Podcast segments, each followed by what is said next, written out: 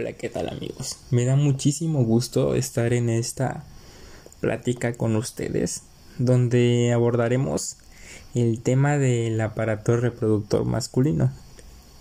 Sí, un tema muy muy interesante, ¿no creen? Bueno, para empezar debemos de tener una pequeña introducción del tema. Como tenemos conocimiento, debemos de saber que cuando nos referimos al sexo, nos referimos al sexo femenino y al sexo masculino. Estos dos sexos tienen un sistema reproductor con una estructura y forma diferente. Pero eso sí, ellos están específicamente diseñados para producir, nutrir y transportar. En el caso de las mujeres, los ovocitos y en el caso de los hombres, los espermatozoides. Ya que han comprendido y se logran hacer una idea sobre el tema que abordaremos, ahora empezaremos a comentarles de una manera fácil para que no se confundan y puedan entenderle. Bueno, empezaremos en cómo está formado su organización.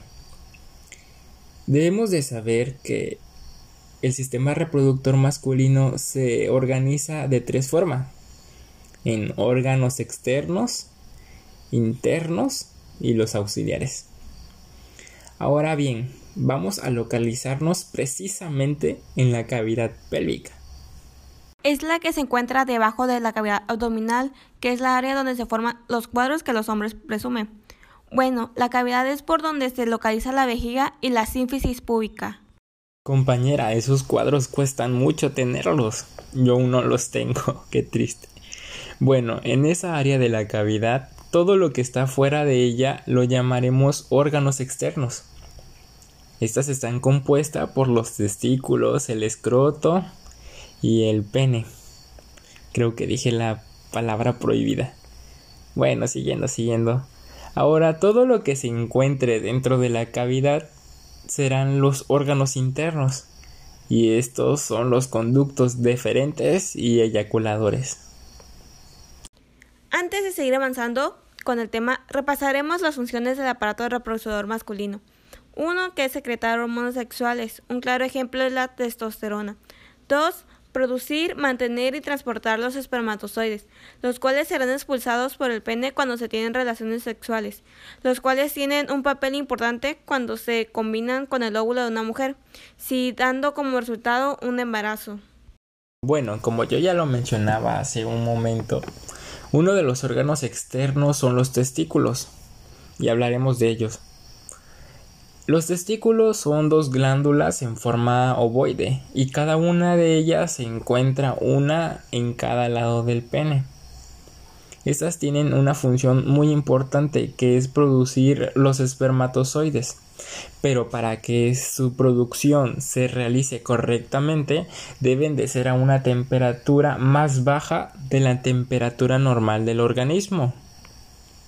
Bueno, los testículos producen las hormonas sexuales dando lugar a la testosterona, que se encarga del deseo sexual, que incluso disminuye en cantidad cuando los hombres van envejeciendo. Esto daría paso al problema de los viejitos, que es la disfunción eréctil, que por lo regular tienden a dar uso de la Viagra. Bueno, vamos a continuar con el tema de los testículos. Vamos a mencionar algo más a detalle sobre los espermatozoides. ¿Sabían ustedes que en un día cuando llegan a madurar la cantidad casi es de 300 millones de espermatozoides? Wow, yo creo que me haría millonario si yo tuviera esa cantidad de dinero, ¿no?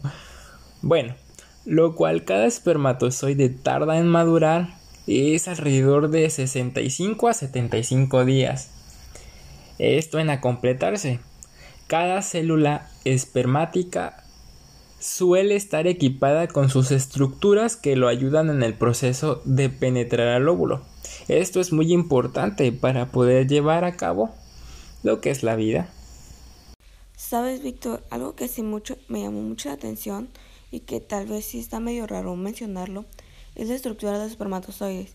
Es que en su cabeza contienen un líquido con enzimas que los ayuda a realizar la penetración, pero antes estos se almacenan en la red testicular que permite que reciban los nutrientes para crecer para luego ser expulsados. ¿Veis que mencioné antes sobre disfunción eréctil? Pues ahora te mencionaré sobre una posible causa de la infertilidad, que puede dar origen al escroto, ya que se pueden formar unas venas dilatadas, haciendo que aumente la temperatura en los testículos, dando fin a la producción de los espermatozoides. Triste, ¿no? Después de todo lo que pasaron sus pequeñitos. Aunque además la infertilidad puede ser originada por otros factores, otro, por ejemplo, tendría relación igual con la testosterona o gonodotropinas, que disminuyen, digamos, que la calidad del semen. Igual otro ejemplo podría ser por infecciones derivadas de ETS. Amigos, cuídense de esas ETS, son muy peligrosas. Existen diversos factores, pero sí es algo interesante lo referente al escroto. Claro que sí, compañera. Bueno, Ahora hablaremos del último órgano externo. Hablaremos acerca del pene. Creo que ya muchos han escuchado sobre esto, ya sea por la escuela, pláticas o algunos temas relacionados con amigos, más cuando tienen sus pláticas extrañas. Así que solo agregaremos más conocimientos y repasaremos, ¿les parece? Bueno, el pene tiene una forma cilíndrica tiene un cuerpo y una punta llamada glande. Eso de arriba se llama glande. El pene está constituido por tres masas o tejidos. Por ejemplo, el tejido eréctil del pene, el tallo o el cuerpo. Los cuerpos cavernosos y el cuerpo esponjoso. Bueno, ahora haremos un pequeño viaje a la parte interna, así que súbanse y póngase sus cinturones. El conducto deferente es con el que empezaremos. Es donde se almacenan los espermatozoides, sacándolos del saco de los testículos. Este se encuentra entre el epidídimo y la uretra. Ahora veremos su función. Su función es llevarlos maduros y almacenarlos en la uretra. Y esta uretra es otro conducto donde se mezclarán con otros líquidos y saldrán al exterior. Continuando con el siguiente órgano interno, hablaremos del conducto eyaculador. Este se trata de dos pequeños tubos que conectan los conductos deferentes con los testículos y la vejiga, pasando a través de la próstata cuando sucede la eyaculación. El semen pasa a través de los conductos eyaculadores y son expulsados por el pene. Ahora daré fin al tema con las glándulas vulvaretrales.